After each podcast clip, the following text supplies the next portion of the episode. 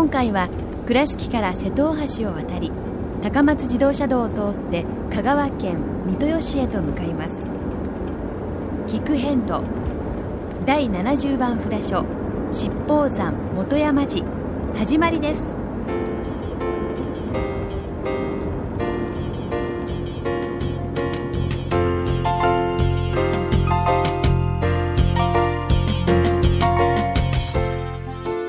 菊遍路。四国八十八箇所をお坊さんの先立ちのもと一つずつお送りする番組です。出演は倉敷中島・高蔵寺住職の天野幸雄さん。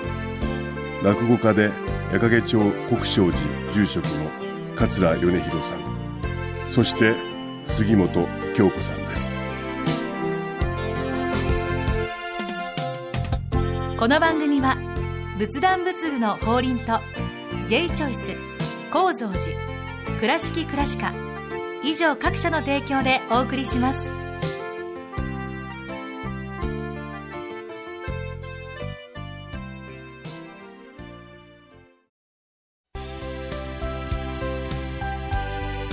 仏壇の法輪は井上の法要事業部として仏壇墓地墓石ギフト商品すべてを取り揃え豊富な品揃えでお客様にご奉仕いたします。懐かしい昭和の倉敷。美観地区倉敷市本町虫文庫向かいの「倉敷倉歯科」では昔懐かしい写真や蒸気機関車のモノクロ写真に出会えます。オリジナル絵はがきも各種品揃え手紙を書くこともできる「倉敷倉歯科」でゆったりお過ごしください。高蔵寺は七のつく日がご縁日。住職の仏様のお話には生きるヒントがあふれています。第2第4土曜日には子ども寺小屋も開校中。お薬師様がご本尊のお寺。倉敷中島・高蔵寺へぜひお参りください。第70番七宝山寺法院元山寺様に到着いたしました。はい、はいえーもう門前には、うん。あのバスも止まります、えー道が通っておりまして結構こう賑やかに車の往来がございますね、はい。えーここはあの本当に讃岐らしいうん。平野部にありましてそうですね、えーどういうんですかね。もう一目でうん。境内がぐるーっとこう、うん。見渡せる、はい。そういう場所にありますね、はい。本当にあの讃岐らしいうん。札所の一つに言われます、はい。であのここは三門がうん。多分ね、もう一大伽藍だったと思うんですよ、本当に大きくてずっとここまで入ってくるまでも大変だったと思うんですけど、どんどんどんどんまあやっぱし縮小されてはい。現在に至ってるんじゃないですかね、はい。仁王門が立派にありまして、はい。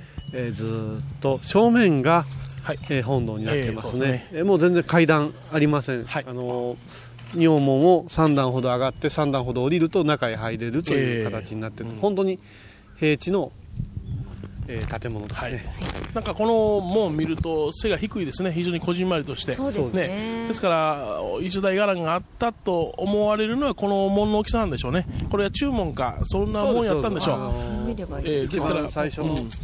あの形とはえかなり違うんじゃないかなえもっと大きなものが南の方にあったんじゃないですか？はい。うんで気づきませんか、はい。七宝山、七宝山七宝山。七宝山、はえい、7つの宝。ーはい、うん。あの前回前々回。もございましたでしょ、はい。うん。だからやっぱりこうずーっとこうね。ああ。の全てがあそうか。こうまとまっておる話じゃないでしょうか、ああつながってるわけですか、神念院さん観音院さん。それ院寺法院さん。ほんでじそれでこちらねはい。全部一大伽藍やったんでしょうねひょっとしたら。うんあの会期ももうほとんど同じ時期でございますからね、ええ。あのーでこの弘法大師がまたはい。一夜にして、ええ。えー仏様を刻まれたとか、はい。はいそういうお話がたくさんか、まあ、残っております、でここのですねええ。ご本尊様はまた後ほどうん本堂前でお話ししようかと思いますが馬頭観音様。はい。馬の頭のところ。はい、はい。でもちろんあの薬師如来様それから阿弥陀様もいらっしゃると、はい。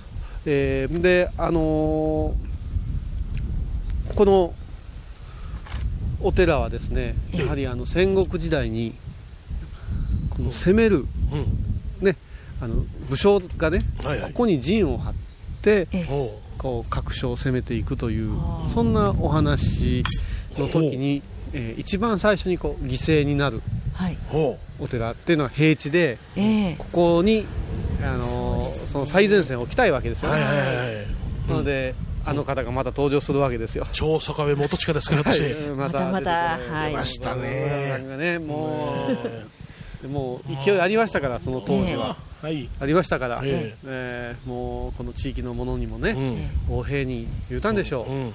そしてここのご住職に、うん。ね、この長宗カフェのためにおここを譲り渡せと、はい。出ていかねば首を飛ばすぞと。そのくらいのこう勢いでガーッとこう行きましたところをね、住職の花も座っとったんですな、私が許しませんよと、ここは仏のいらっしゃるところです、え出て行きなさいって言ったら、はい。何を言って勢いありましたから、ええ。刀を抜いてザーッと切り落とされあいたいたいた。いたいそうすると傷一つできずにうんご無事だったって言うんですよ。ご住職が。そうそうそう。おそして本堂へうん。足を運んでみると、はい。阿弥陀様からえ血が流れとってうわ。立ち受けの仏様のお話だそうですよ、代わりになってくださったんですね。ね、でもそうしてみたらね、お四国いろんな話ありますね、え特にその身代わり話多くないですか？多いですね。ええ。でここでねやっぱし気づかなくてはいけないのがこのご乱心をですねえうん。目覚めて悔い改めなくちゃいけないわけですよ。はいはいはいはい。ということは長宗我部元親という人ははい。住職を切ってはい。傷がいかなくって、うん。阿弥陀さんから血が流れてるのを見て、はい。改めたんですか？うん。あらさえないお返事ですね でもここをやめとこうって思ったあんですなるほど。ここはやめとこうと。よそ行こうと。いやだからだけど、ええ。考えてください。あの勢いの中で多分武将ってさ全部こうクリアしたかったはずですよ。自分のはい支配という言葉が一番うん。お好きですから、はいそれをここはうん。怖がってやめたっていうんですよ。でその怖がり方がうん。多分武将自身がええこう及び腰になるということは繊維に関わりますでしょ？そうですね。はい。だから多分、あの部下たちが、はいもうここやめときましょうってどえらいことですよ言うて引いたという。ということで、この戦火を免れて伽藍が残ってるんです。これすごく貴重なんです。すごいですね。あの過去、はもう本当に長宗我部さんで一遍すべてクリアされてて、そうそうそうそう、あれですけど、書籍しか見なかった寺もあるでしょ？ありますあります、うん。ここ実を言うと、今もし修復なされてますけど、それより以前の趣を残したまま、大切に大切に守ってこられてるなるほどな。その功徳。なるほど、えああ、それをね勇気を感じましょうよ。ね。感じませんか、はい。はい。ではこれから三門をくぐらせていただきましてお参りいたします、えーね、今三門一礼しましてね、はい。あの入らせてもらうこの例えばですよ。ええ。この柱、円柱の柱は、ええ。えー今まで三門たくさん見ましたが、はい。この礎石の部分を見てくださいあのすりこぎのように、えっとこの部分が、えー、と丸く削られてて今までどうですか？ねこの礎石に直接ドンといってるでしょ？あそうですね。ではなしに一細工石も円盤状に削ったものを角を取った石とええ角を取った柱を合わせてるんです。細かいこれがはいその細かい細工そしてこの角を取るという作業と、ええ。それからこれで歴史が見えてくるわけですよ、ほうほうほうほう。結局長宗我部さんにうん。痛めつけられてしまったお寺はどうなっとるか言うたら、もう復興が第一なんです。はいはいはい立ち直らそうって言った時に、はい。細工じゃなくてに材料を確保したらとにかく建てたという形が多いから、意外と細い柱であったり、うんうんうんえー細工がなくって、うん。こう無造作にこう立ってるようなこういうところに細工全部えー、とですねここの腰板見てください。はい。この腰板もですね下の礎石に合わせて切り込みが入ってるんそうですよね。ですね。ちりサイズ合ってますよね。こういうね細かさがねたまらんわけですよ。何重にもね切り込んでるんで見応えありま残すす価値に値するものが見えとったわけですそうですね。うんだからこれが生半可に細くってええ。弱いものだったら、えー、とどんどんどんどんやり替えようという話なんですけどこれが立派やからうん。この柱が立派やからって残そうという。ことえ。でぐるっと見回してください。今境内くぐりましたけど、はい。どうですか？本吹き。民家を見てください。あれ三河原言うんです。はい。瓦が違うでしょ？ね。こっち本吹きなんです、はい。で三河原は近代の瓦言われてて、え。えー軽くて効率がいいんですけど、はい。やっぱしこう大きな建物は重しとするから本吹きなんです。ええ。でまだかやぶきのものも残ってる。あ、本当だ。で。すね。でずっと見た時に本当に近代風なものがなくって全部この三門のと同じように手を加えて生かしとるというところはがすごいんですね、久しぶりにこう興奮してますけど。そうですね。はい。じゃあ行きます聞く遍路にそわか般若心経第70番本山寺ご本尊馬頭観世音菩薩様ご真言にはオンアミトードハンバウンパッタソワカオンアミトードハンバウンパッタソワカオンアミトードハンバウンパッタソワカ南無大師遍照聞く遍路。倉敷からお車でお遍路に向かうあなた。車の調子は万全ですか？水島北緑町の J チョイスはあなたの愛車を真心込めて整備点検いたします。安心の車で安全運転。交通安全道中安全はお大師様と J チョイスの願いです。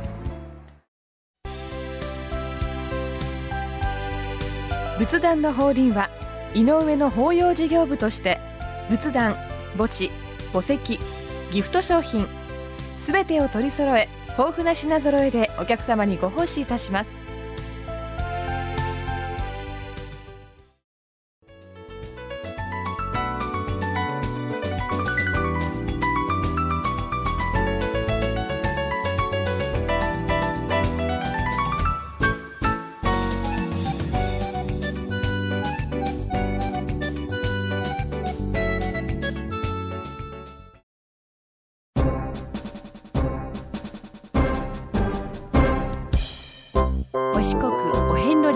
る物語今では見られない風景を織り込んで今では語られない伝説をお届けします創作小話「デコボコ同業記」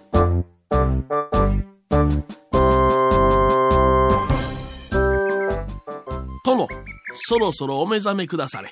ほう、高いびきで寝ておられる。大きな花提灯じゃ。提灯行列の夢でも見ておられるのか。殿、殿、お、お、お、お、お、もう用意しておるのか。はは、連日連戦連勝の戦が続きますと、興奮してなかなか寝られませぬ。腕が鳴り申す。ほこれは頼もしい。この長宗我部元親も良い家来を持った。本日は元山寺を焼き払い、陣を移す予定にございます。ほほ、寺か。菩提寺を焼き払うと敵方の武将は落胆し、土地の民も逆らうことはない。また、あの坊主というのは我らに恐れを感じず、じきに争いをやめよと綺麗事を言う。すかぬわ。よし、出立じゃ殿、元山寺でございます。ん？宗兵はおらぬのか。恐れをなして逃げたか。おう、坊主が一人立っておるようじゃが、主は何者じゃ？ああ、わしはこの元山寺の住職じゃ。何？住職とな？物の子ども、戦をやめよ。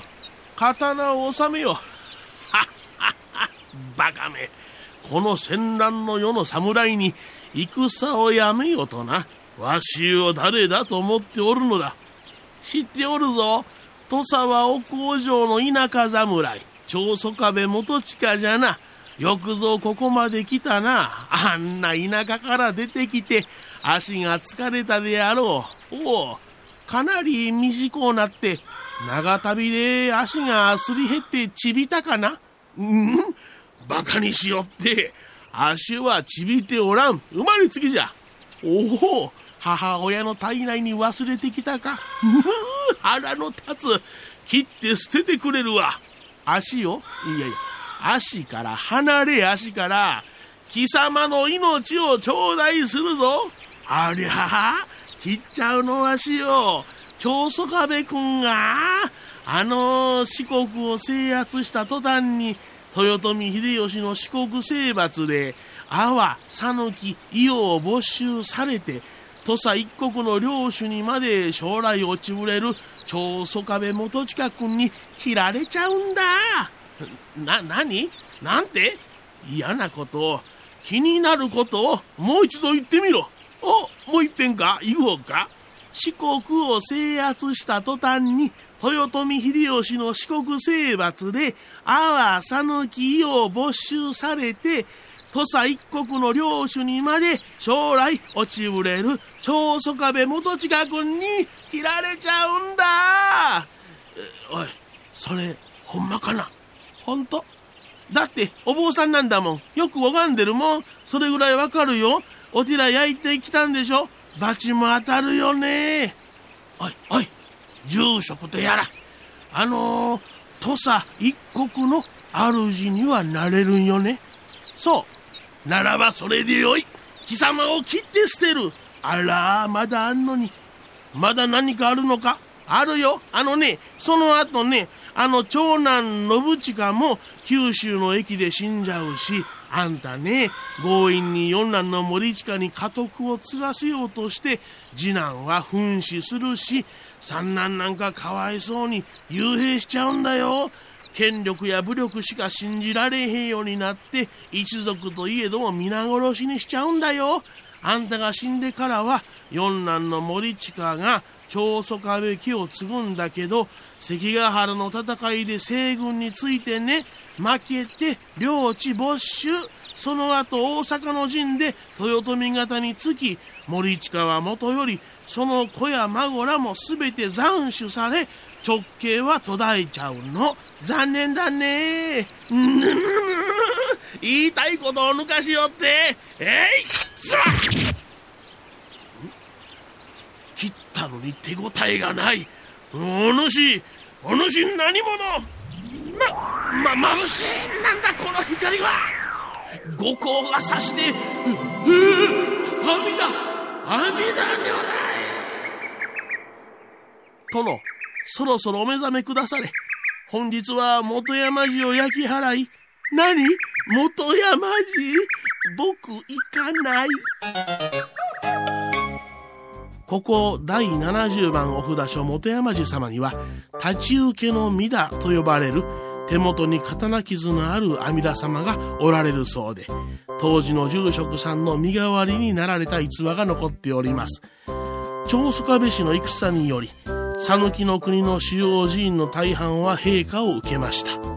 こちらの本山寺様も例外ではなく、書道を消失しましたが、鎌倉時代建立の国宝の本堂や重要文化財の仁王門は陛下を免れ現存しております。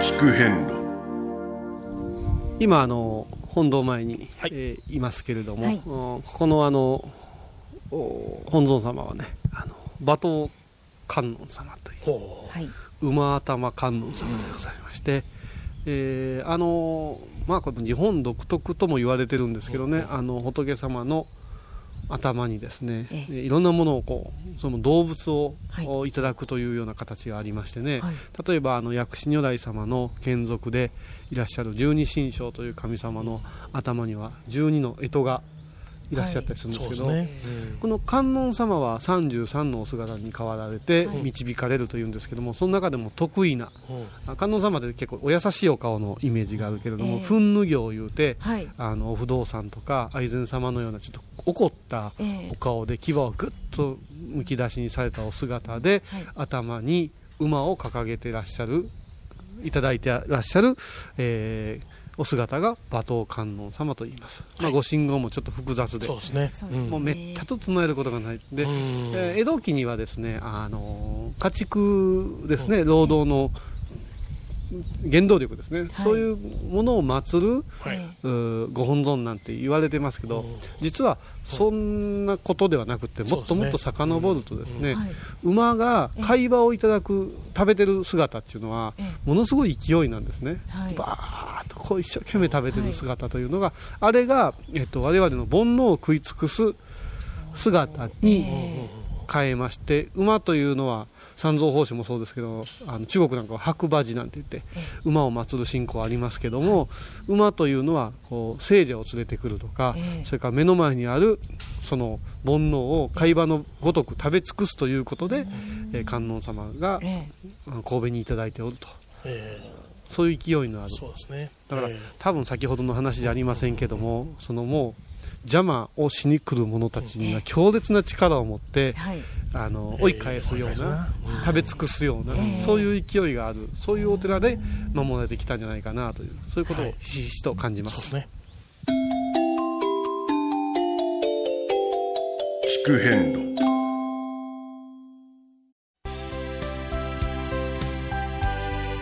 仏壇の法輪は井上の法要事業部として仏壇墓地墓石ギフト商品すべてを取り揃え豊富な品揃えでお客様にご奉仕いたします。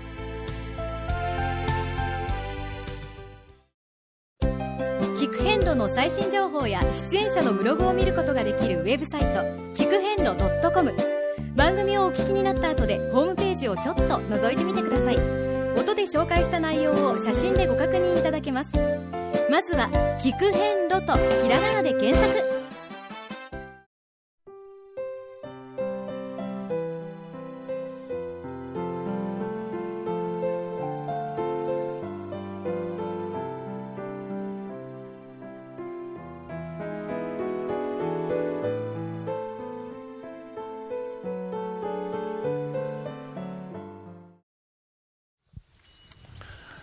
あのーはい。第一度もは。お参りさせていただきましてね、はい。えー今、あのー本堂正面から少し左へ、はい。えー身をかわしましてすると本堂の裏手にねええ。これまた立派な農協所がえーございます。もう本当にあの古式にのっとった形で、なんか昔の武家屋敷みたいなええ。感じですね。それでいてやっぱしその、どういうんですか？平安からの流れを組むはい。品をね、ええ。感じるこう新築なんでしょうけどもね。あの建物となってますね。はい。で私今日拝みながらまあ、和東観音さんのこともいろいろこう考えながらお勤めしたんですけどここねええ。本堂の向かって左側に、うん。あの決してですね、うん。えーせあのこう全国の五重塔からすると大きくはないと思うんですよ。うん、そうですね。えあーこじんまりしておりますけども五重塔が、これものすごくこう歴史感じませんか？ーなんかいいですね。もうあの寄木細工がありますけどはい。そのようなもう模型のようなね。そねのままがこうはい目の前にこう凛と立ってるんですけれども、はい。この五重塔は実を申しますとですね、えーこちらのお先代先々代ぐらいかな。ほ明治時代のはい。ご住職が、はい。えこの原型を復元するということを悲願に持たれまして、はい。明治の終わりにえ再建されたんですよ。修復改修して、えー元の形にだからそのくらいこう傷んでおったんですね。なるほど。うんそれを全くこう元の形へ戻すということの悲願を持ってええ改修されたわけですよ。でね、えーなぜ今この話をしたかと申しますと、はよく私たちの話の中に出てきます明治時代というのは、はい。仏教においては鬼門なんですよ。そうですね、もう明治以降、本当に残ったあー仏教の弾圧は激しく、そしてその大変な折にお寺ことごとく潰されたり、ええー他のものに変えられたり、はい、またお坊さんも優秀なお坊さんはたくさん殺されましたね、そう、えもう自決を迫られたりして、ええ。その後半ですよね、さあ来年これ直しますよ言うてポーンと財が集まるはずもないわけですから、昭あ明治の終わりにこれが復元されたとなると、江戸から明治にわたってずーっとこの建物を復元したいという願いを一丸に持って皆さんからご錠剤や汽車を募って、そしてそその時にもう日本には仏教なくてもいいよという運動が起きちゃって、かなり大変だったと思うんですよ。かなりどころではないです。よ、も時期がそうですよね。一番立てにくい時ですうよね。ものすごい逆風にええ。こういうことになって、そして悲願で今に形をとどめてくださっておるということを思うと、ええ。本当にあの僧侶たるものとして胸が熱くなるんですね。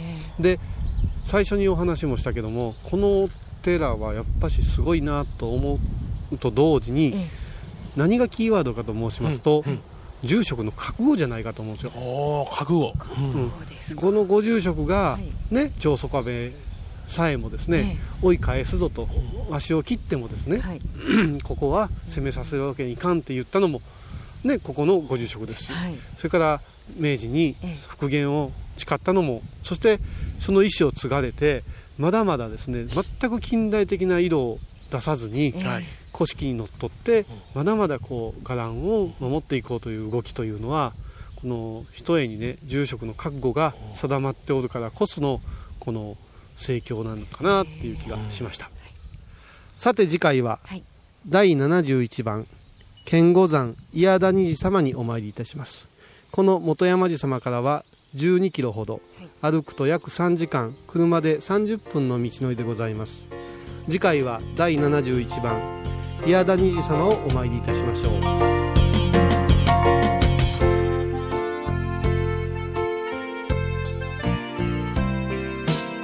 聞く遍路。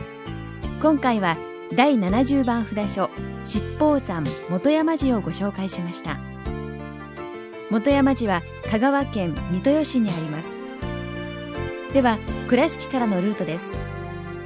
まず瀬戸大橋を渡り高松自動車道の讃岐豊中インターチェンジで高速道路を降ります。国道11号線を南に1.2キロほど進み豊中町本山交差点を右前方に進むと400メートルほどで本山寺に到着します。それでは次回も一緒にお参りしましょう。